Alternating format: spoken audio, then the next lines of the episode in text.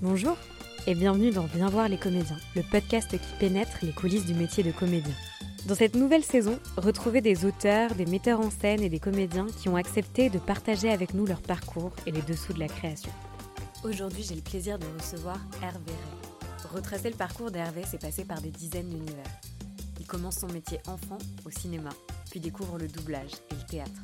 Grand écran, télévision, théâtre, doublage et direction artistique. Voici quelques-unes de ses multiples casquettes. Avide de rencontres, il m'a fasciné par sa capacité à passer d'un environnement à un autre et de créer des ponts là où on n'en imagine pas forcément. Ses mantras, rester curieux, ouvert et ne jamais s'ennuyer dans son travail. Dans cet épisode, on a parlé du jeu comme manière de se construire et de devenir soi, de l'importance des rencontres lorsqu'on est comédien, de légitimité, mais aussi des multiples portes qui pouvaient s'ouvrir lorsqu'on est curieux et ouvert aux autres. Bonne écoute Bonjour Hervé. Bonjour Noah. Merci beaucoup d'avoir accepté de participer au podcast. Je suis très contente de faire l'entretien avec toi. Avant de commencer, est-ce que je peux te demander de te présenter un peu rapidement? Je m'appelle Hervé Ray. Et je suis comédien, j'ai 50 ans, tout fraîchement.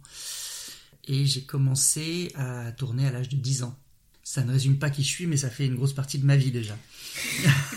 non, mais c'est toujours bien aussi de voir quand on montre comment, qu'est-ce qu'on met en premier en avant. Donc, première expérience très tôt, mais est-ce que tu as d'autres souvenirs avant qui sont liés au théâtre ou au jeu en général, avant cette première expérience de tournage? Non, en fait, oui, si, je sais pas. Je, je, dès que j'ai su parler, en fait, j'ai dit quand je serai grand, je serai chanteur-acteur à la télévision. Je voulais chanter aussi. Je, je n'ai toujours envisagé de faire que ça. Je disais oui, oui, oui, c'est bien, c'est bien. Donc c'était pas forcément lié à ton environnement, toi Ah, pas du tout. Mais, mais, personne dans ma famille euh, n'est dans ce métier. Euh, je sais pas d'où ça vient, en fait. Euh, je pense qu'il y avait des envies. Euh, mon grand-père chantait de l'opéra. Euh, il aurait rêvé d'être chanteur d'opéra, mais il était prof. ma mère, j'ai appris ça plus tard, arrêtait des gens dans la rue pour leur raconter des histoires, elle leur inventait des histoires. Donc, et je pense qu'il y a une fibre qui a été contrariée tout le temps et jusqu'à ce que ça tombe sur moi. Voilà, il y, a, il y, a, probablement un truc qui se balade dans les gènes, les cellules, je sais pas quoi. Mais bon, à part ça, on savait pas trop d'où ça sortait. En fait, j'avais pas d'exemple de ça dans ma famille. J'avais pas de.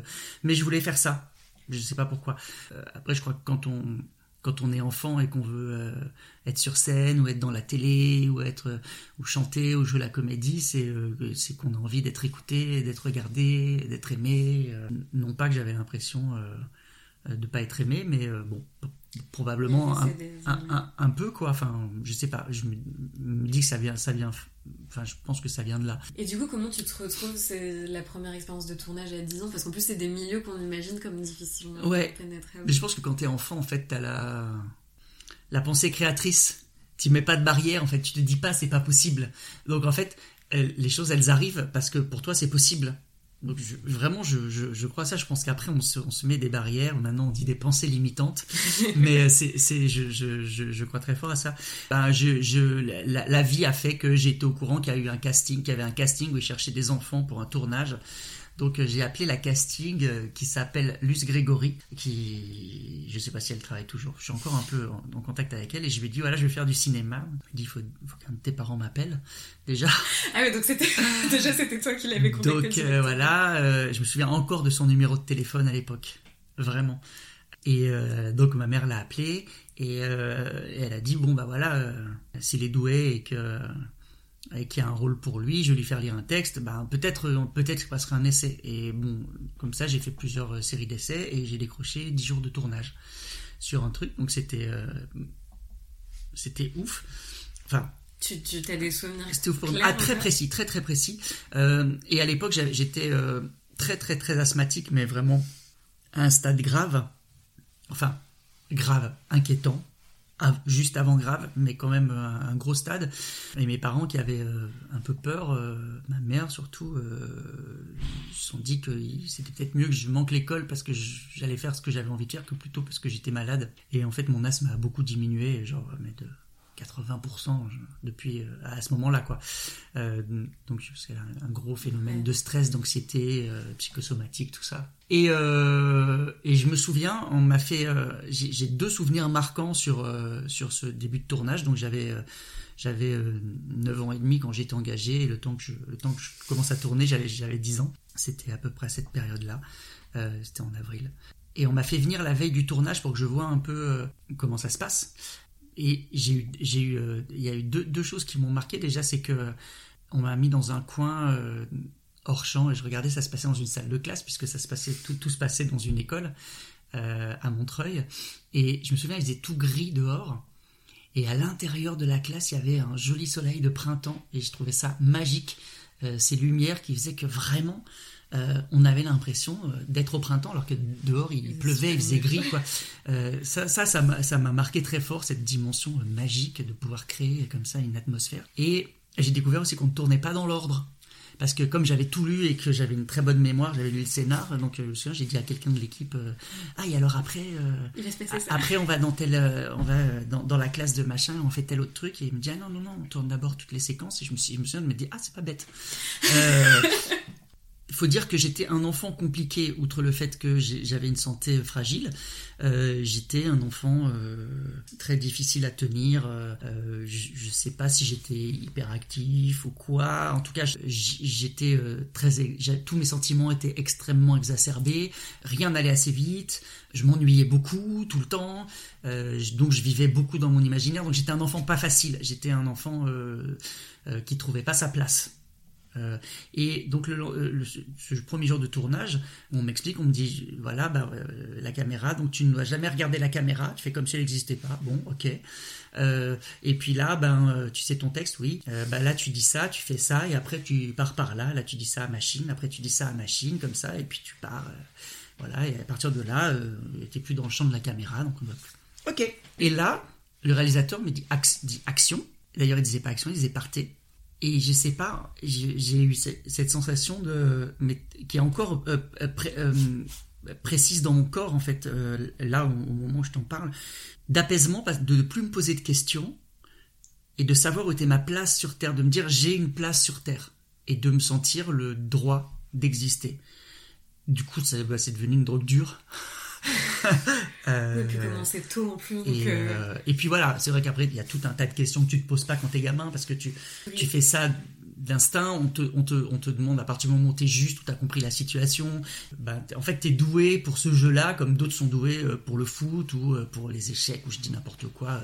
Bah, moi j'étais doué pour ce truc-là, quoi. et, et c'est après que ça devient un métier. Mais c'est intéressant ce que tu dis par rapport au fait que tu disais quand on grandit, on a plus de, on se met plus de barrières. Il y a toutes les choses beaucoup plus concrètes, le regard des autres, euh, les, contraintes matérielles, enfin plein de choses aussi auxquelles on pense pas quand on est enfant parce que tous les métiers se valent un peu entre mm. guillemets. On se rend pas compte de ce que ça implique euh, dans l'organisation de sa vie, dans la manière de le mettre en œuvre. Est-ce que toi c'est quelque chose qui, du coup, que tu as un peu plus senti en grandissant? Ou comme tu as continué à travailler aussi euh, après cette première expérience, tu as eu quand même d'autres expériences qui t'ont permis de... Ouais. Alors, le regard des autres. La conscience du regard des autres, oui. Je me souviens, quand il y a eu la projection, parce qu'ils nous ont fait une projection, je me souviens d'un gros plan sur moi euh, où euh, je regardais comme ça et j'aspirais mes joues à l'intérieur. Et je me souviens, il y a eu ce plan sur moi et toute la salle a éclaté de rire. Et ça, ça m'a fait un truc très étrange. Et là, j'ai pris conscience, je pense à ce moment-là, bah, que, que ça allait être regardé et que bah, j'avais fait les choses simplement à l'instant présent, comme après on cherche à les faire toute notre vie de comédien. En fait, ma préoccupation c'était de bien faire, mais sans, sans me préoccuper de voilà voilà. Et, euh, ça un, c'est un, souvenir euh, très fort. Et du coup bah, dès tout de suite dès, le premier le premier tournage j'ai pris j'ai pris conscience de ça. Et après c'est quelque chose de euh, de plus compliqué en, en grandissant. Effectivement ça inhibe. Déjà que après quand tu passes à l'adolescence l'adolescence c'est un âge compliqué. Moi en plus je suis gay. Donc euh, il y avait ce double regard là et même si j'étais dans un métier et dans un dans une famille où je savais que je ne serais pas rejeté pour ça c'est quand même pas facile pour autant euh, et donc il y avait ce truc de euh, je voulais le cacher parce que j'avais peur c'était pas non plus c'était admis mais c'est à dire qu'il n'y avait pas de rôle de gay comme il y en a maintenant pas forcément ou alors c'était la, la caricature, euh, du coiffeur du couturier de je sais pas quoi mais j'avais un truc où je, je voulais pas que ça que ça limite euh, ce que je pouvais faire. Et puis en fait ce truc d'avoir peur de pas être aimé aussi. Donc tout ça, tout ça se mélange. Donc quand j'ai fait ce premier tournage, je me suis post-synchronisé. Donc j'ai découvert la bande rythmo, le fait de réenregistrer les voix. quand on m'a parlé de ça, je me souviens, ça m'a fait beaucoup rire. Euh, l'idée de réenregistrer les voix, qu'il y avait une bande qui passait comme ça. Euh, et en fait, maintenant, après, pendant les 40 ans qui ont suivi, j'ai fait énormément de doublage. Mais ma, ma, ma, première, expérience, c'était sur, ma propre voix. en fait, c'est pareil, tu te poses pas de questions, tu dis ah bah faut que je rejoue ce que j'ai déjà joué euh, derrière le micro. Donc en fait, c'est hyper simple. Et du coup, ben ça m'a pas posé. Peut-être si j'avais dû doubler, je pense que ça aurait été pareil. Mais si j'avais dû doubler quelqu'un d'autre, euh, je me serais peut-être posé une question, au moins une. Mais là, en fait, ben, il fallait refaire. Donc c'était c'était hyper simple pour moi. Euh, et euh, et après, euh, assez vite, j'ai joué au théâtre avec. je voulais faire. on regardait beaucoup théâtre ce soir quand j'étais petit. Donc moi, les stars de théâtre ce soir, c'était mes idoles. Il y en avait une que j'adorais par-dessus tout. Je ne sais pas pourquoi. C'était Marion Gamme qu'on a enterrée aujourd'hui. Et euh, Marion Gamme a été ma première maman au théâtre. Je voulais faire du théâtre. Mon agent me dit il n'y a pas d'enfant au théâtre parce qu'entre temps j'avais trouvé un agent sur le tournage et j'avais retourné et voilà. Et j'ai dit je veux faire du théâtre. On m'a dit il n'y a pas d'enfant au théâtre, c'est très compliqué.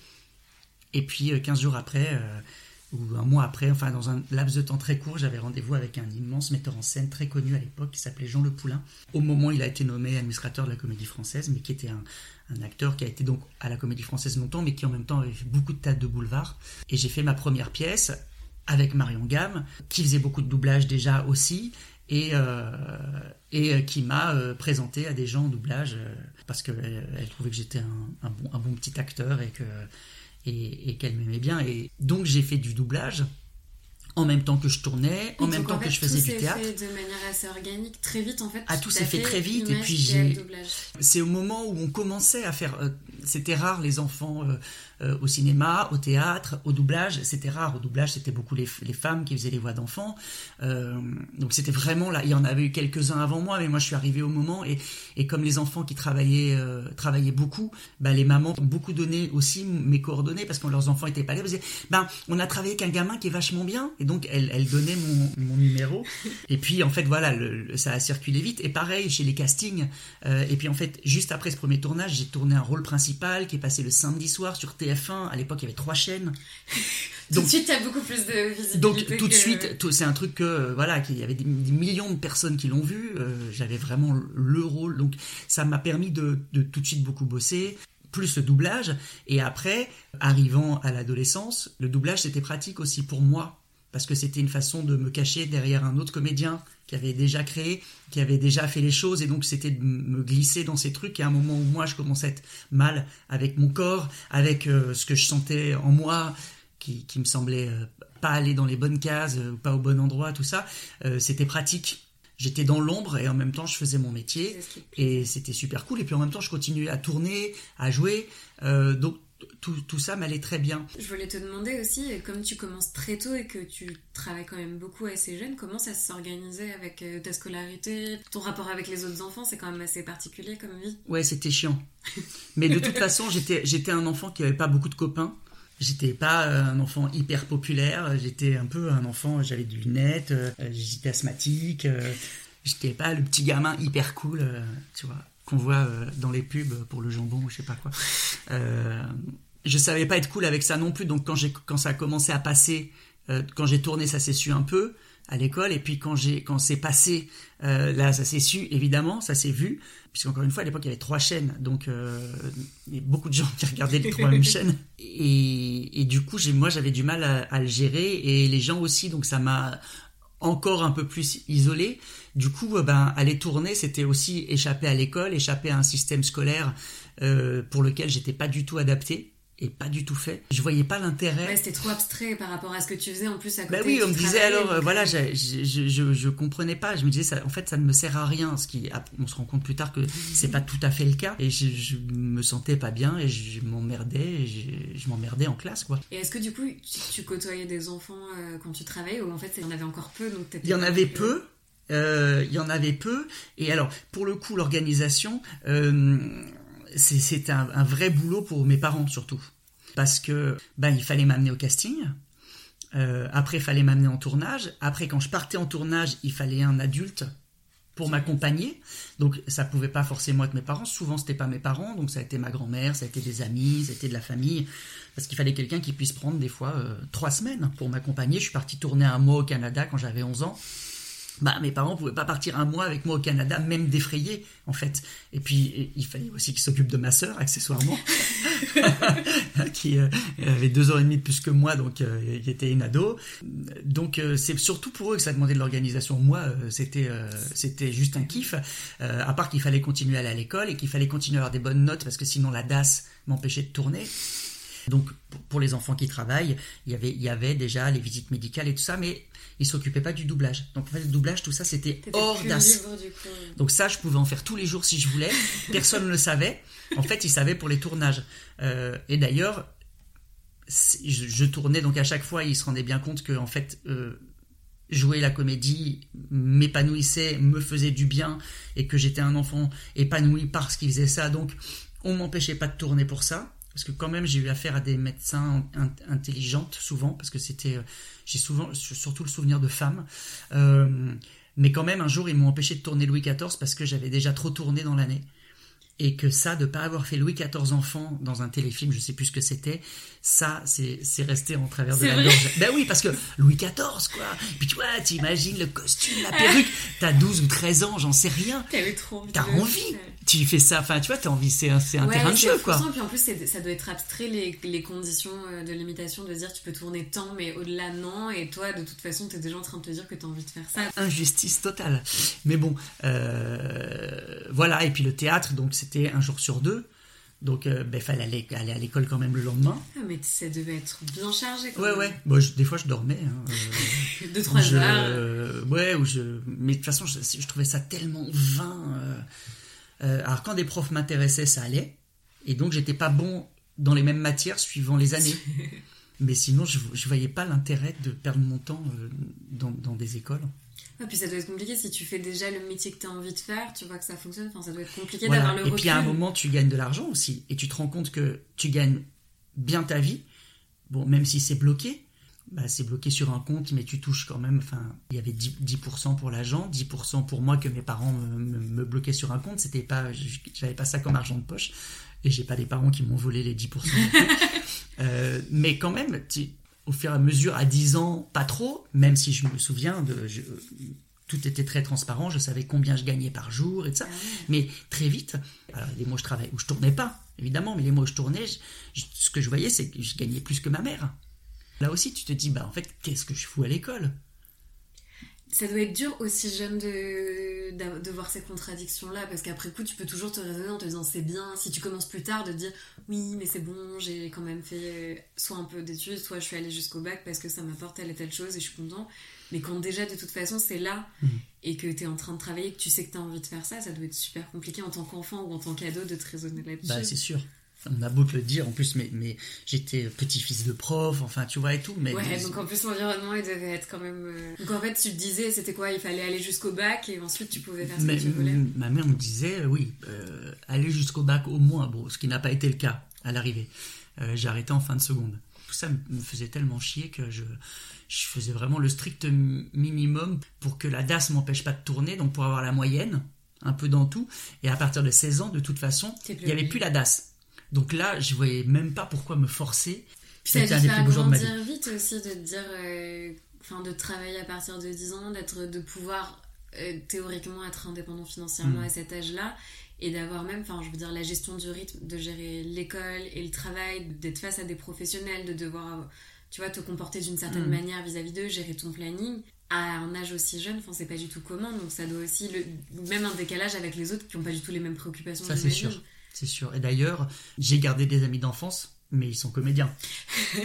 mes, mes, amis d'enfance euh, sont, sont, comédiens, comédiennes. Donc au moment où tu arrêtes, est-ce que tu sais un peu, parce que comme tu es encore jeune, j'imagine que tu n'es pas en train de te dire je me fais un plan de carrière, je vais faire ça, puis je vais faire ça. Est-ce qu'il y a quelque chose que tu préfères faire, ou est-ce qu'il y a quelque chose en tout cas que tu fais plus que le reste? Alors, plan de carrière, non. C'est un peu ce qui m'a fait défaut d'ailleurs. Euh, parce que après, je pense que les, choses se sont passées exactement comme elles devaient se passer. Et vraiment, je le dis euh, en toute sincérité maintenant. il y a 10 ans, j'aurais peut-être pas dit ça, ou 15 ans, mais moi, je, voulais, plan de carrière, non, mais je, voulais être une star, je voulais être connu. Maintenant, plus du tout. je voulais être une star et je voulais faire ce métier pour ça, pour être connu, en n'ayant aucune conscience de ce que ça implique en, réalité. C'est pour ça que je parle de ce, de, cette, ce besoin d'être aimé, en fait, et d'être écouté, d'être regardé.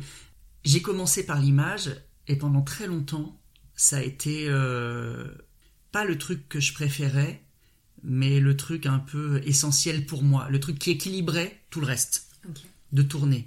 Parce que j'ai quand même ce truc où, sur un plateau de tournage, j'ai ce truc dont je te parlais, ce truc très, très, très présent dans mon corps de cette sensation d'enfant qui enfin trouve la paix, trouve sa place. Ça, ça y est toujours quand je suis sur un plateau, l'ambiance d'un plateau. Euh, je sais pas, c'est euh, j'ai l'impression de me retrouver chez moi, euh, entre moi et moi, dans moi. Enfin, je sais pas, il y a un truc tellement naturel pour moi. Euh, donc pendant longtemps, c'est même les périodes où je tournais pas beaucoup, ça me manquait, même si je jouais, même si je faisais beaucoup de doublage. maintenant, je fais beaucoup de doublage et je fais aussi beaucoup de direction artistique en doublage. Même j'ai fait ça principalement plus encore que même comédien en doublage pendant des années. Maintenant, c'est à peu près équilibré. Je suis 50% euh, comédien euh, et 50% DA. Euh, en tout, quand je regarde tous les ans, je fais le, petit bilan des cachets. J'adore diriger des plateaux, c'est super, ça m'a appris beaucoup de choses, ça m'apprend encore beaucoup de choses tout le temps. mais... T'as besoin de jouer. Bah ouais, en fait. Et maintenant, je suis moins dépendant, je m'en rends compte, c'est assez récent, de l'image et de la caméra. Euh, j'adore toujours ça. Mais euh, entre-temps, il y a eu vraiment euh, aussi un peu plus de théâtre. Et, je me rends compte ben, que quand je joue, les périodes où je joue suffisamment à mon goût, que ce soit doublage ou théâtre ou image, en fait, ça me va. Et je, me suis rendu compte de ça là parce qu'avec avec, euh, avec le théâtre, le, spectacle que je, que je, viens de faire, ben en fait j'étais pas du tout en manque d'image. Alors qu'avant, quand même quand je jouais, j'avais quand même cette espèce de petite euh, frustration de pas tourner. Oui, donc il y avait quand même presque toi, tu t'étais fait ta hiérarchie en te disant ce que je préfère, ce sera ça, et même si je fais autre chose. Ouais. J'avais et maintenant cette, cette hiérarchie vraiment, j'ai la sensation, pour l'instant ça, ça, peut-être changé euh, dans six mois, hein, ça, mais que euh, elle existe plus. Puis je pense que en, grandissant, ce que je te disais, je voulais être, je voulais être star, et maintenant je, c'est plein d'autres choses dans ce métier qui me qui me, qui me nourrissent, qui me, qui me, qui me font aller de l'avant en fait. C'est d'ailleurs tout le reste sauf ça. Euh. Mais parce que ça, j'imagine aussi que ça se construit avec le temps, parce que j'ai l'impression que c'est quasiment des métiers différents, parce que tu travailles pas avec les mêmes personnes, tu travailles pas de la même manière, et toi, on te demande pas la même chose selon que tu sois sur scène pour jouer des représentations, à l'image, ou en train de faire de la voix. Est-ce que toi, c'était quelque chose dont tu avais conscience aussi, et du coup, il y avait quelque chose presque techniquement qui te plaisait ou un environnement parce que tu travaillais pas avec les mêmes gens? Alors, ça a été assez poreux au début entre le théâtre et le doublage. Il faut savoir que le doublage à l'époque, maintenant c'est un peu chic de faire du doublage, mais c'est assez récent. Ça a une vingtaine d'années max, en fait, je dirais. Avant, c'était vraiment le alors c'était vraiment le truc ringard. C'était un peu les, aux yeux de la plus la majorité de la profession, c'était un peu les ringards qui faisaient du théâtre de boulevard qui faisaient, c'était les mêmes qui faisaient les jeux à l'époque, euh, l'Académie des Neufs, euh, les jeux de 20 heures, et le, au théâtre ce soir, les pièces de boulevard et le doublage. C'était un peu les mêmes. Et il y avait euh, vraiment, il y avait tout un tas, une grosse majorité de la profession qui pensait que quand tu faisais du doublage, c'était fini. Ta carrière était finie. catégorisé. Ouais, Et vraiment, il fallait pas le dire. Il fallait pas le mettre sur ton CV. Il fallait pas le dire. Il fallait un peu se cacher de faire du doublage, quoi. Après, pour moi, c'était toujours joué. Alors, c'était joué d'une d'une façon, euh, c'était un, autre, un peu un autre mode d'expression, mais c'est toujours, c'est toujours jouer la comédie parce que ces acteurs de fantaisie, de doublage, de théâtre de boulevard, ceux à qui moi je trouve beaucoup de talent, que ce soit Marion, Gamme, j'en parlais, mais Micheline Dax après ou d'autres, m'ont appris une rigueur, une rigueur euh, extrême euh, sur le plateau c'était c'est pas du tout des gens qui improvisent et c'est des gens qui réinvente tous les jours, mais dans, une, dans un truc. Le, le comique, en fait, c'est une histoire de rythme, c'est une histoire d'énergie, et en fait, ben, tu peux pas te permettre de décaler. Ou alors ça devient pas drôle. Enfin, à mon sens. Et en fait, tous ces gens-là, qui, qui, étaient quand même des, gens qui maîtrisaient la comédie très fort, en fait, euh, ben, ils étaient hyper rigoureux. Enfin, ils étaient ils sont, mais je parle de ceux, de ceux que j'ai très bien connus et qui m'ont appris mon métier, hyper rigoureux et exigeants, sans le montrer forcément. Et, et, et quand même euh, beaucoup de, de, respect du texte et des auteurs. Parce que c'est pas facile d'écrire de la comédie, les bonnes comédies, en fait, eh ben c'est bien écrit. On aime, on n'aime pas ce style, on aime les voir, on aime les faire ou on n'aime pas, mais c'est souvent bien écrit. En, tout cas, mécaniquement, j'entends. Et, et, du coup, ça, ça, ça, permet, ça permet pas l'à peu près, à mon sens. Est-ce que tu t'es formé ou en fait, de toute façon, comme tu travailles, tu as vraiment appris en faisant? Alors, j'ai appris en faisant j'ai eu la chance d'avoir plein de gens, et puis j'ai croisé plein de gens d'univers très différents dans ma vie. Euh, c'est-à-dire que là, je parlais de, de, de, Marion Gamme, de Micheline Dax. Après, j'ai été très intime avec Sylvie Gentil, qui elle avait été l'élève de Vitesse et qui venait vraiment, qui était vraiment quelqu'un euh, du théâtre public.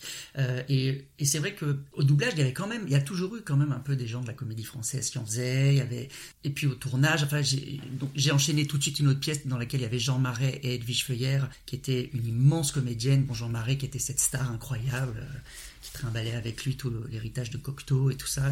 Donc tous ces gens, en fait, étaient quand même beaucoup dans la transmission et ils avaient en face d'eux un gamin qui, avait soif d'apprendre, soif qui... J'adorais qu'il me raconte des histoires, je posais plein de questions, je me documentais sur tous les gens avec qui j'allais travailler, euh, euh, je, me débrouillais pour savoir, on n'avait pas Internet à l'époque, donc euh, je demandais qu'on m'achète des livres, des machins, je posais des questions et je voulais qu'on me raconte plein de trucs. Donc bah, ils étaient contents de transmettre à un gamin euh, qui aurait pu être leur fils, leur petit-fils souvent, euh, des histoires et de, et de donner des conseils. Malgré tout, à 17 ans quand même, j'y suis allé prendre des cours, je suis allé chez Périmoni, qui m'a viré parce que je travaillais trop, il n'aimait pas les élèves qui travaillaient, Péri. Donc après, ça m'a un peu refroidi. Après, voilà. Mais je suis allé en cours et à chaque fois, c'était compliqué parce que c'était compliqué pour moi de trouver ma place. Parce que, encore une fois, je travaillais, je tournais, je jouais. Et j'étais avec des gens qui, eux, ne travaillaient pas encore. Et comme j'étais pas un mec cool, toujours pas, j'étais toujours pas très bien dans mes lattes, pas très. Euh, voilà, j'étais pas un aimant à, à, gens et j'allais pas vers les gens. Et encore une fois, le seul endroit où, où, c'était, où tout était fluide pour moi, c'était quand je jouais la comédie. Euh, avec un texte qu'on m'avait donné et quand on me demandait de le faire d'une telle façon ce qui était une grosse protection pour moi parce qu'en fait tout était décidé. Il y avait juste à exécuter. Il y avait juste à exécuter et ça m'allait très bien. Comment, quand tu commences aussi jeune, ou en fait, avant même de formuler que c'est un métier qu'il va falloir apprendre, etc., t'es pas forcément dans un environnement de théâtre ou de cinéma, et du coup, toi, comment tu t'es constitué un peu tes référents? Comment tu t'es fait toute cette culture-là? C'est vraiment avec les gens avec qui tu as travaillé? Comment ça s'est stratifié avec le temps? Écoute, euh, oui, c'est en rencontrant des. Évidemment, avec tous les gens que j'ai rencontrés, j'ai grandi dans cette. Ce qui était vital pour moi, et le vital, le mot n'est pas choisi au hasard, euh, je le prends au sens euh, vraiment premier. Parce que je, pense que si j'avais pas eu l'opportunité de jouer la comédie, je serais peut-être plus de ce monde où je serais en très piteux état. Je pense que je j'aurais été ou, toxico ou euh, délinquant ou parce que j'avais une violence énorme. Je trouvais pas ma place. Enfin vraiment. Et donc vital. Je, je, pense que le mot n'est pas. Je le prends dans son sens, euh, dans son essence et dans son sens premier. C'était vital pour moi de travailler, de tourner, de jouer la comédie. Et peu importe quoi. En plus, bah si tu veux, j'avais, j'avais euh, ni snobisme ni rien, puisque tu vois, j'ai fait de la télé, bah, c'était cool, je regardais la télé, euh, je regardais au ce soir, j'ai bossé avec au théâtre ce soir, après j'ai bossé avec euh, des énormes stars de cinéma, donc tout était cool. Toi, tu pas fait une hiérarchie. Je me suis pas fait de hiérarchie et j'ai pas fait de choix non plus. J'ai jamais choisi ce que je faisais. Pendant toute mon enfance, mon adolescence, on m'a pas proposé des choses non plus qui ont fait que mes parents ont eu à dire non typiquement, ce qui peut arriver plus à des jeunes comédiennes, parce que d'un seul coup, euh, on peut euh, leur proposer euh, qu'elles soient dénudées un peu trop tôt, ou je sais rien, enfin, il peut y avoir ces trucs-là. Bon, quand t'es un garçon, et il n'y a, pas eu, il a pas eu de choix comme ça, ou de films polémiques, ou de trucs sur lesquels je me suis retrouvé qui ont fait que mes parents ont eu à faire un choix, ou ont eu à me consulter sur un choix, ou un machin. Donc, bah, j'ai pas choisi, en fait, j'ai fait ce que je faisais, et ça m'allait très bien parce que je jouais, je jouais, je jouais, je travaillais, je travaillais, je travaillais, et je me disais, bon, ben, peut-être un jour j'arriverai à être connu.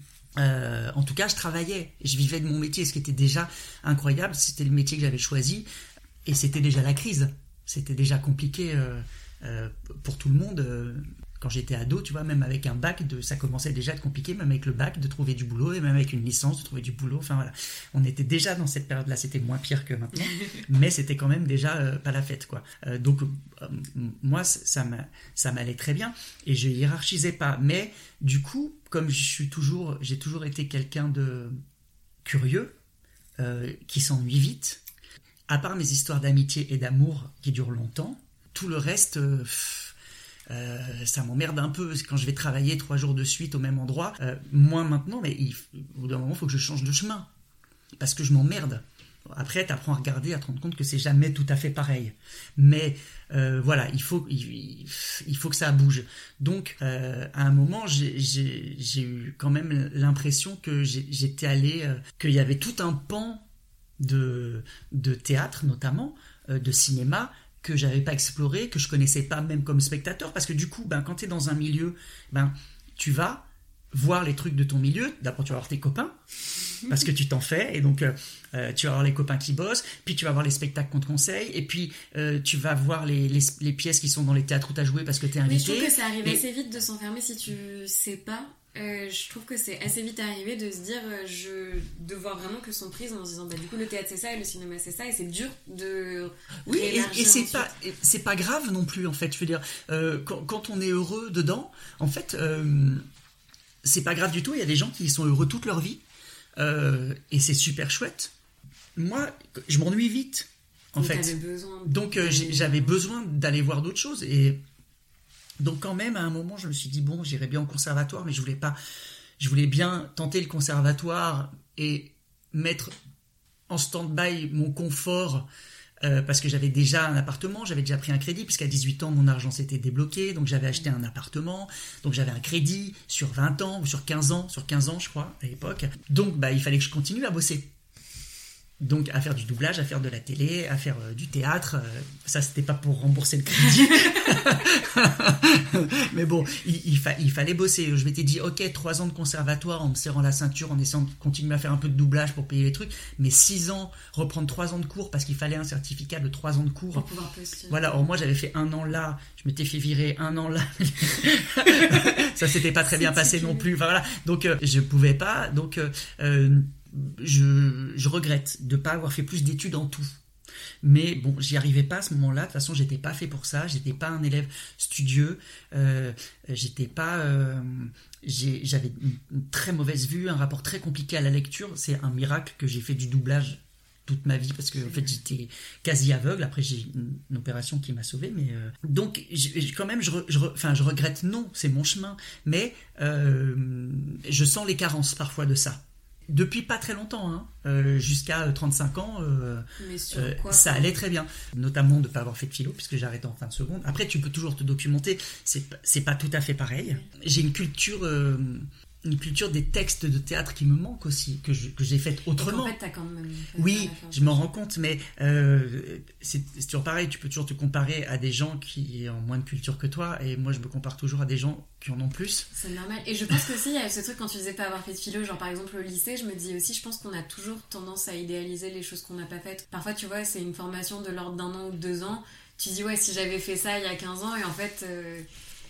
il y a aussi ce rapport-là qui bien sûr, bien sûr, bien sûr, évidemment, évidemment. Mais bon, euh, voilà. Et après, je, je cultive pas les regrets. Encore une fois, puis c'est pas des regrets, mais c'est vrai que euh, je sais pas si je ferais les choses autrement si je devais les refaire. De toute façon, la question ne se pose pas. Il y a tout un truc. Que, bah, j'ai vécu autre chose d'extraordinaire. Il y a tout un truc que j'ai pas vécu. L'ambiance des cours, de répéter les scènes chez les copains.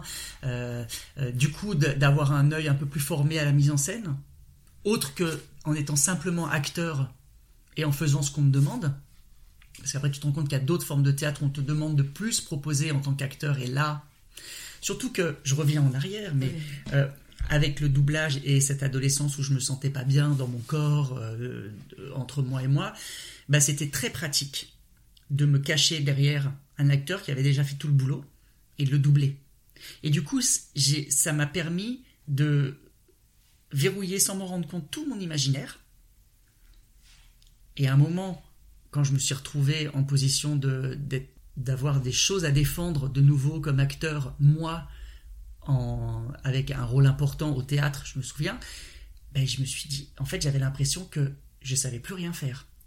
Je m'étais tellement, euh, ça a tellement confortable pour moi de, de encore une fois, d'être guidé par tout le monde. J'avais qu'à me fondre. Et ça m'allait bien à ce moment-là. Mais après aussi, tu as du... toute la question de l'imaginaire et d'accompagner les comédiens en faisant de la direction artistique. J'imagine que l'exercice est aussi différent. Parce que Alors voilà. Quand même, euh, Du coup, ça devient, ça devient différent. Puis j'ai commencé ça très jeune, à 22 ans. Parce que là aussi, je m'ennuyais un peu avec, avec la, la, la, la prétention d'un de, gamin de 20 ans. Je voyais les gens diriger, je me disais, putain, je le ferais mieux. Euh, ou au moins aussi bien, franchement, ça va pas être très compliqué. Euh, bon, on m'a fait confiance, j'ai commencé à diriger à 22 ans, et il faut croire que j'étais assez doué pour le faire. Et en effet, ça change le regard sur tout ça. Et tu regardes les choses différemment, et t'accompagnes. Euh, et puis, comme je le faisais plutôt bien, et que j'étais exigeant, c'est allé assez vite pour que j'aille sur des beaux projets, des choses qui étaient euh, des, belles séries, puis des beaux films. Et quand même, il y a, y a ce, truc où tu dis, bon, euh, le doublage, c'est toujours un peu une petite trahison, un peu de petite barbarie, on ampute quelque chose, mais euh, bon, c'est comme ça, on est en France, les gens regardent des VF de façon ultra majoritaire, c'est toujours au-dessus de 90%. Quand on est à Paris, on l'oublie un peu, mais en fait, en France, c'est plus de 90%, et dès qu'on passe de périph aussi. Donc il faut essayer d'abîmer le moins possible, de servir le plus possible l'œuvre et la, volonté euh, des gens qui l'ont créé, du réalisateur en particulier, mais de, tous les gens qui l'ont créé. Tu es obligé de, voir une œuvre et de quelque part euh, l'analyser, la, regarder, l'intérioriser de façon beaucoup moins instinctive que quand tu es juste comédien en doublage. Quand tu comédien en doublage, ça va très vite. Ça va très vite. Tu prends un truc et tu le ressors et on te guide. Mais donc il n'y a pas tellement de place pour le cerveau. C'est à l'instinct. Euh, là, d'un seul coup, euh, quand tu diriges, euh, bah, moi je suis plutôt instinctif, donc ma part d'instinct elle est toujours hyper importante, mais tu veux pas te contenter de ça. Parce que ben, c'est toi qui dois guider les autres et que ben, tu as quand même une, une responsabilité pour pas trahir ou trahir le moins possible euh, ce qui a été fait. Euh, donc oui, évidemment, ça, change le positionnement et du coup de te, de d'analyser un peu l'imaginaire de l'autre, ben, ça aide à réveiller le tien, bien sûr. Puis je me dis, c'est une formation, enfin c'est même plus qu'une formation à part entière, de passer, euh, d'être sur scène, de toi comme, être comédien de doublage, diriger des comédiens qui doublent et aussi faire du ciné, c'est que je me dis, à chaque fois les enjeux sont très différents et tu dois te mettre à la place de tellement d'acteurs différents de la création. Mm. Ça veut dire te mettre dans la peau du scénariste, du metteur en scène, du comédien qui est en train de jouer, c'est de comprendre ses intentions. Où est enfin, mm. il y a quelque chose de méta carrément parce que t'es toujours, non mais t'es en train de te mettre à plein d'endroits différents en même temps et toi pour le faire et pour que quelqu'un puisse le restituer du mieux possible. Et en fait, au bout du compte, je me dis c'est quand même assez rare euh, quand t'es comédien de pouvoir être aussi à autant d'endroits différents. Et, et, dans une formation, euh, enfin moi quand je disais par exemple sur les formations aussi ce que tu peux idéaliser, parfois tu peux aussi juste traverser une formation de comédien mm. où euh, tu vas rester dans ta zone de confort, rester dans un emploi, rester près d'auteurs que tu aimes bien, tu vas plus ou moins garder les mêmes preuves. Et toi en fait dans ton parcours, tu as pu quand même traverser des choses qui sont tellement différentes euh, que ça a dû nourrir énormément en tant que comédien c'était c'était assez riche. Et oui ça, ça nous ça c'est sûr ça nous rend en tant que comédien. Puis en plus à la différence c'est que euh, les films sont pas sélectionnés. Mais par exemple ça je me, rends compte maintenant que ça vaut euh, des cours d'analyse de films finalement. Parce que alors tu les étudies pas t'as pas forcément le langage le vocabulaire universitaire ou le euh, et, et, puis c'est pas forcément par le même prisme. Mais finalement c'est vraiment une analyse précise d'un film quand tu travailles dessus, de toute façon, quel que soit le poste. Alors, en création, euh, d'autant plus. mais après, finalement, quand tu as, cet objet fini ou qui est sur le point d'être fini, parce que de plus en plus on travaille sur des projets qui sont pas tout à fait finis, euh, ben forcément tu es, obligé et ça nourrit l'acteur. Mais comme de toute façon, ça, se met quelque part en toi et, et d'un seul coup ça ressort à un autre moment, tu te rends compte que tiens, t'as été marqué par ça, tu t'en es pas rendu compte. En doublage, tu es obligé de te mettre dans les. Tu te projettes dans quelqu'un qui a joué un truc comme toi, tu l'aurais forcément. Tu l'aurais forcément pas joué comme ça. Déjà, c'est pas ta langue. Et puis, alors, une fois sur 100, sur 1000, tu tombes, tu doubles un comédien ou une comédienne euh, qui respire comme toi, qui pense comme toi, qui va à la même vitesse. Et donc là, c'est magique parce que t'as juste rien à faire. Tout est limpide. Euh, voilà. Mais 99 9 fois sur 100, en fait, tu es obligé de quand même un peu de faire de la contorsion pour euh, rentrer dans un truc qui n'est pas le tien parce que t'aurais pas respiré là, parce que t'aurais pas fait cet arrêt là, parce que euh, t'aurais pas parlé fort à ce moment-là, t'aurais pas parlé doucement à ce moment-là, enfin tout ça. Parce que c'est bien et c'est rare aussi, je trouve, quand t'es comédien, de devoir être aussi proche et intime avec d'autres comédiens. Enfin, tu vois, de mhm. dire tu dois le faire à la manière d'eux, mais avec euh, je sais pas combien de comédiens. Euh. Et quand tu suis, quand tu suis des comédiens, en fait, ça c'est fou parce qu'effectivement, on se crée une intimité et, tu te dis, bah, en fait, tu as l'impression de connaître la façon de jouer de cet acteur-là mieux que quiconque au monde, en fait. Enfin, au monde, peut-être d'autres doubleurs. mais... c'est un rappeur qui est tellement particulier. Ouais, c'est, tu, pour le coup, il y, a vraiment une intimité, mais comme avec.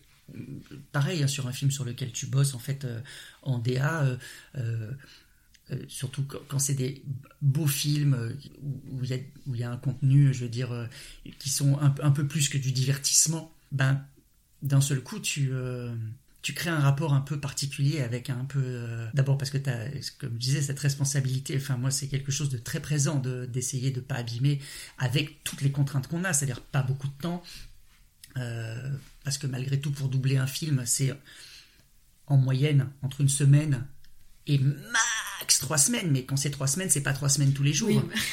c'est trois semaines parce qu'on attend des nouvelles versions et tout ça, mais en gros, euh, quand tu fais 15 jours d'enregistrement pour doubler un gros film, euh, c'est bien, mais c'est rien. Les gens, ils ont passé des années à le faire et tout ça, tu vois. Euh, les comédiens, ils vont doubler le rôle principal.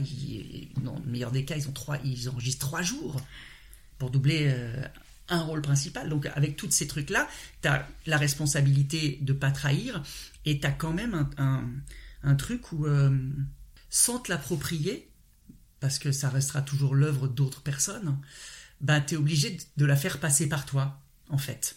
Et c'est vrai que ça crée un truc euh, inédit et assez, assez inexplicable. En tout cas, moi, moi je le vis comme ça. Tu auras peut-être plein de réponses différentes de, de, de, plein d'autres DA si, tu demandais. Mais voilà, tout ça nourrit euh, effectivement notre, notre acteur, tu vois, notre acteur, notre actrice, notre imaginaire. Euh, après, ben, réussir à le restituer. Euh, bah, c'est presque comme un metteur en scène, c'est-à-dire c'est vraiment une strate supplémentaire de recevoir une œuvre, la, comprendre, travailler avec d'autres comédiens. c'est-à-dire que tu as mm. vraiment un rôle, un travail supplémentaire sur une œuvre, tout comme un metteur en scène va dialoguer avec un texte. Enfin, toi, tu viens rajouter quand même quelque chose qui va être visible et écoutable enfin, pour les gens qui Et ça, pour le coup, même à 22 ans, j'en avais, j'en avais conscience. C'est-à-dire qu'il y avait ce truc de. Je, je voulais faire de la mise en scène quand même, j'avais ça dans la tête, de diriger des acteurs. Donc c'était une façon pour moi, sans trop me mouiller, de voir si je communiquais bien avec eux et si j'arrivais à les emmener là où j'avais envie. Et j'avais quand même cette conscience de accompagner un geste créatif. Ce qui, encore une fois, m'allait bien, parce que c'était pas le mien. Donc j'étais caché. Ça te permet aussi de garder une... Voilà, mais j'accompagnais un geste créatif. Donc il y avait, il y avait quand même ce truc de prendre part à une création euh, d'une autre façon qu'en, qu'en, jouant, j'allais dire simplement, je mets des guillemets, simplement la comédie, quoi. Euh, qu'en étant dirigé. Euh, et, est-ce que là, tu sens que dans les derniers projets, c'est quelque chose qui revient aussi, ou maintenant ça t'a permis d'être plus à l'aise avec ce fait de mettre ta patte, te montrer plus, enfin, par exemple dans le dernier spectacle où tu es en seule en scène, puis à la direction artistique. Voilà, alors en fait, là, c'est carrément c'est, la, la, synthèse de tout ça. Bon, il a fallu que j'arrive à 50 ans. Hein. Mais euh, euh, bah, en fait, oui, là, pour le coup, le projet, je l'ai porté. C'est-à-dire que c'est, parti de la rencontre avec un, avec les, avec un texte d'un jeune auteur, qui n'est pas celui-là, euh, qui s'appelle Nicolas Gérard Michelotti. À ce moment dont je te parlais, où je, où je me disais, ben, qu'est-ce que je peux faire maintenant pour aller vers d'autres formes de théâtre que j'ai pas encore explorées? Comment faire? En gros, euh, j'ai pas fait d'école nationale, j'ai pas de réseau à cet endroit-là euh, de l'écriture contemporaine, euh, telle qu'on l'entend, c'est-à-dire dans un réseau, dans une écriture plutôt poétique, plutôt stylisée. et je, déjà j'ai tout à découvrir là, j'ai pas de réseau, je connais rien et j'ai avec les choses que j'aime, que j'aime pas, que j'ai appris à aimer ou pas. Enfin, c'est aussi toute une, toute une éducation à, à, refaire en fait, d'autres choses à découvrir. Donc ça, j'adore, mais bah, c'est pas c'est pas parce que j'adore ça que c'est rigolo tout le temps. Euh, parce qu'il y a des moments où tu te sens nul, tu te sens con, tu as l'impression de rien connaître, que tu n'arriveras à rien, enfin tu vois. Et, euh, et donc à un moment, je, ce truc qui est cette écriture qui résonne en moi, mais euh, je sais pas où à ce moment-là, tellement profondément. Je vais voir cet auteur, je lui dis, je, te la fais très courte, mais euh, envoie-moi des textes, est-ce que je peux lire ça? Et puis je, lis des trucs et je me dis, putain, je veux, je lui dis, je veux travailler avec toi, je veux dans, dans ton univers, je veux, je veux, je veux, je veux, je veux être avec tes mots, je veux en faire quelque chose. Euh, alors, on se connaît pas, mais euh, tu vas voir, on va apprendre à se connaître et tu vas voir, tu vas m'aimer. Il a eu très peur. Euh, puis il a compris vite que j'étais pas méchant.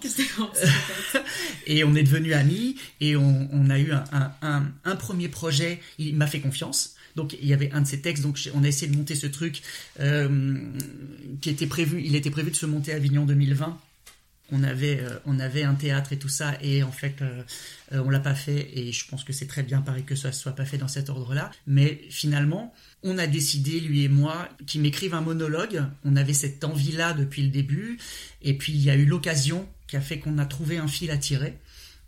Et, là, pour le coup, il a écrit ce texte pour moi, édité au solitaire intempestif. Euh, voilà, ça s'appelle Je venais voir la mer, Nicolas Gérard Michelotti. C'est édité euh, chez les solitaires intempestifs. C'est un texte absolument magnifique, je dis ça en toute subjectivité.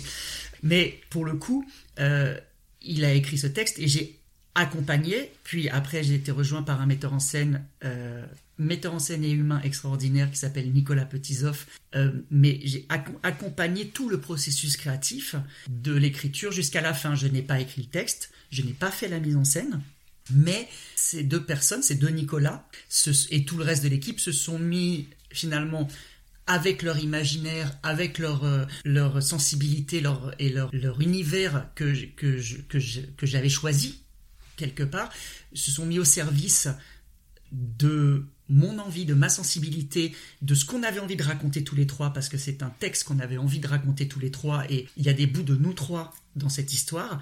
C'est pas juste une commande, tiens, fais-moi un texte, tiens, fais-moi une mise en scène.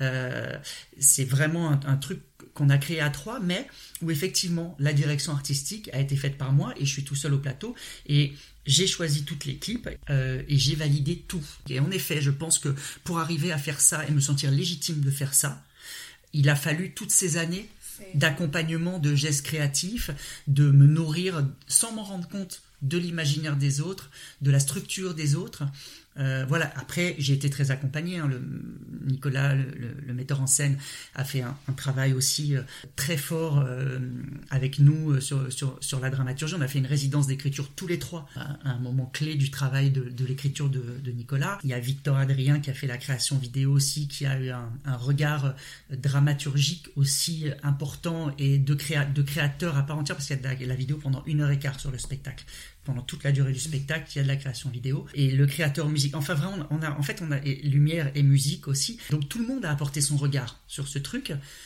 avec une personne à la fin qui disait ben oui ou non, mais en fait ça a été quasiment que des oui parce que ben cette équipe euh, je l'avais choisie de sensibilité donc elle me correspondait finalement, je m'étais pas j'ai du nez j'ai eu du nez. Non, mais au bout d'un moment, je, euh, moi qui me sens légitime de rien, qui, me, qui, le complexe de pas avoir fait d'études, pas avoir fait d'études scolaires, pas avoir fait d'études théâtrales. On a tous plus ou moins nos problèmes de légitimité, mais moi, il était énorme au niveau des études. Ou quelqu'un qui a 20 ans de moins que moi, mais qui a fait des études, j'ai toujours l'impression d'être plus jeune. Mais là, je, voilà, je, je, je, suis obligé de me dire, ben, je me suis pas trompé et oui, je peux peut-être faire confiance à mon instinct maintenant. Mais c'est trop intéressant. Il s'est passé tellement de choses. Puis on est parti du cinéma où à un moment vraiment, toi, t'avais cette hiérarchie-là. Il s'est passé beaucoup de choses. Et en fait, là, le dernier projet, on dirait un peu qu'il y a une espèce de synthèse de tout. Et je trouve qu'elle est super intéressante, la question de la légitimité, comme tu l'abordes, parce que c'est un métier où tu peux te former déjà de manière différente. Tu peux travailler de manière très différente aussi. Et euh, selon les personnes, elle vient de plein d'endroits différents. Il y en a où enfin, tu parlais de notoriété, on parlait des écoles, etc. Et au bout du compte, la plus grande validation, en tout cas quand t'es comédien, c'est juste de travailler. Enfin, tu vois, mm. non, mais de pouvoir porter tes projets. Là, par exemple, la plus belle chose quand t'es comédien, de travailler avec les gens que t'as choisis et créer un, un, un, objet qui te ressemble, c'est quand même mm. le plus bel aboutissement Absolument. que tu avoir. Travailler avec les gens que t'as choisis sur des projets qui te plaisent, en fait. Et, et peu importe où ils sont en fait, et qui sont, quoi. Je trouve que c'est une très belle manière de, de finir, mais avant de finir ah, totalement. c'est déjà fini. Donc, euh, j'ai cinq questions pour conclure avant de passer au texte. Est-ce que tu peux nous parler d'un personnage que tu as déjà incarné marquant ou doublé? Et un personnage que tu rêverais d'incarner? Je vais commencer par celui que je rêverais d'incarner, parce qu'en fait, je sais, je sais pas s'il y en a maintenant. J'ai rêvé, mais j'ai plus l'âge, de jouer Néron, comme beaucoup de jeunes comédiens, et de jouer Guy Moquet. Voilà, j'aurais adoré jouer Guy Moquet. Et euh, personnage marquant, euh, j'en sais rien. Euh, si j'ai doublé Peter Pan pour Walt Disney, donc voilà, ça, ça, ça c'est ça c'est ça c'est magique, ça c'est magique. C'est pas tellement les personnages que j'ai joués, c'est les rencontres et c'est tout ce qui a été avec. J'ai rencontré des gens, vraiment j'ai eu la chance de rencontrer des gens qui étaient mythiques pour moi. Certains qui sont des gens qui ont été importants du cinéma, du théâtre, qui resteront dans l'histoire euh, du cinéma, du théâtre et tout. Donc ça, c'était magique. Euh, mais, oui, euh, plus que vraiment les rôles. Mais les rôles. Est-ce qu'il y a une pièce, selon toi, que tout le monde devrait lire ou voir? Une ah, oh, Il y en a trop Je sais, vous, vous, faites tout ça, il faut arrêter. Je sais pas, je vais parler du travail globalement de Margot Eskenazi, voilà, qui fait un travail sur pourquoi notre société en est là où elle est, euh, pourquoi on a du mal à vivre les uns avec les autres. Euh, euh, qui est intéressant. Avant-hier, j'ai vu un spectacle d'Estelle Meyer que j'adore, qui parle des femmes, et ça s'appelle Niquer la fatalité. et pareil, elle porte une parole courageuse qui est importante que les, les hommes et les femmes euh, je pense, doivent entendre. Je dis ça parce que c'est l'actualité euh, dans laquelle je suis en ce moment et c'est horrible pour tous ceux que j'oublie et qui sont importants aussi. T'es un auteur ou une autrice par théâtre ou autre? Nicolas Gérard Michelotti. Ah bah, franchement, il va Non, c'est en fait c'est pas non, c'est pas que je fais de la c'est pas que je fais de la super promo. Oui, mais en fait, tu l'as contacté aussi C'est que ça a été ça a été tellement un, une, un, quelque chose de révélateur dans ma vie et qui m'a ouvert parce qu'en plus Nicolas et mon amitié avec, avec lui, au-delà de son écriture, il, il m'a ouvert euh, à d'autres esthétiques d'écriture, d'autres formes euh, et il m'a fait découvrir aussi lui amicalement en me filant des bouquins, en me donnant des listes de livres à lire que je, lui ai demandé. Euh, il s'y est prêté volontiers donc euh, oui, c'est probablement l'auteur le plus important pour moi, euh, celui qui a, qui a fait basculer beaucoup de choses, oui. C'est pas juste de la promo. Non, mais c'est... Et enfin, est-ce qu'il y a un comédien ou une comédienne qui te fascine ou qui t'a marqué quand t'as commencé à faire ce métier? Oh putain, c'est pareil. Alors je vais essayer de ne pas redire ce, dont j'ai déjà parlé dans l'entretien. Je vais en, en, donner plusieurs. Récemment, il y a Philippe Duclos et c'est important pour moi de parler de cet homme euh, avec qui j'ai partagé deux saisons d'une série qui s'appelle Engrenage sur Canal+, où j'avais toutes mes scènes avec lui, puisque il faisait le juge Roban et, j'étais son greffier. Donc je n'avais pas d'existence dans la série en dehors de lui, donc j'avais toutes mes scènes avec lui, ce qui était un bonheur de tous les instants, et, euh, humainement et professionnellement. Euh, et c'est quelqu'un qui, euh, pareil, qui est très dans la transmission, dans le partage, sans jamais être paternaliste ou rien, simplement dans l'échange. En fait, il est dans l'échange, cet homme. Il a d'ailleurs un bouquin, bah voilà.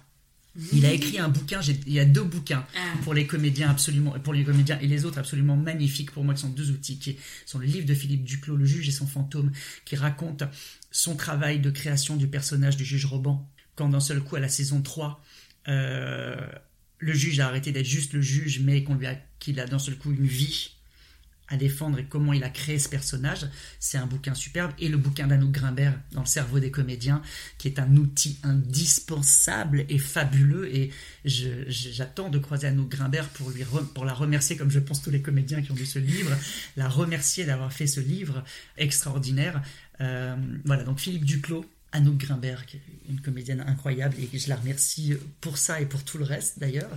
et puis Sylvie Gentil dont je parlais tout à l'heure est quelqu'un aussi qui a qui a fait partie de qui m'a ouvert des portes pour regarder ailleurs que là où j'étais. J'ai fini là-dessus. Euh, c'est ce que j'ai dit. J'ai eu la chance vraiment de rencontrer tellement de gens qui étaient dans l'échange et dans le partage et qui m'ont transmis tellement de choses. Et j'ai eu tellement la chance, enfant, de rencontrer des comédiens qui avaient tellement d'expérience, tellement de culture, tellement de choses à donner que euh, j'en oublie. J'en ai, en fait, j'en ai 15 au fur et à mesure que je te parle qui me viennent. Et des, petits moments, des fois. Des fois, une phrase comme ça, mais qui reste, qui marque, quoi. Du coup, maintenant, euh, je te laisse lire le texte que tu as choisi de partager avec nous. Le texte que je vais lire est de Sarah Mordi. C'est le prologue de Pourquoi mon père ne m'a pas appris l'arabe, qui est un spectacle qu'elle met en scène également et qui sera créé le 4 octobre 2023 à l'Oiseau-Mouche, à Roubaix. Imaginez l'histoire du monde comme une grande toile, dont le tissage serait composé de millions de fils entrelacés dans un maillage noueux, complexe, impossible à défaire. Chaque fil de cette grande toile représenterait un événement passé, présent ou à venir, unique. Imaginez que vous ayez le pouvoir de recommencer le tissage de la toile depuis le début, quand l'univers n'était encore qu'un vaste champ des possibles, sans violence, sans guerre, sans technologie, sans mémoire ni souvenir. Plus de maillage noueux, donc. Seulement des millions de fils que vous avez le pouvoir de lier ou de délier comme bon vous semble à l'infini. Seriez-vous tenté d'en faire disparaître? Comme ceux par exemple d'épisodes douloureux de notre histoire? Ou bien de votre histoire personnelle? Après tout, qui n'a jamais rêvé d'effacer un événement? Qui n'a jamais rêvé d'être de bout en bout, de fil en fil, l'artisan de sa propre vie? Imaginez que vous fassiez le choix de couper certains fils. Seriez-vous une personne différente de celle que vous êtes aujourd'hui? La toile du monde en serait-elle profondément changée? Le jour où sa mère est morte, une femme lui dit qu'elle n'avait pas le pouvoir de reprendre la toile de son histoire pour la faire revenir, mais qu'elle avait le pouvoir de la laisser partir et de poursuivre sa vie. Elle lui dit aussi qu'il était plus difficile de vivre avec des fantômes qu'avec des morts. Sur le moment, elle n'avait pas compris ce que cette femme voulait lui dire. Jusqu'au jour où des fantômes ont refait surface.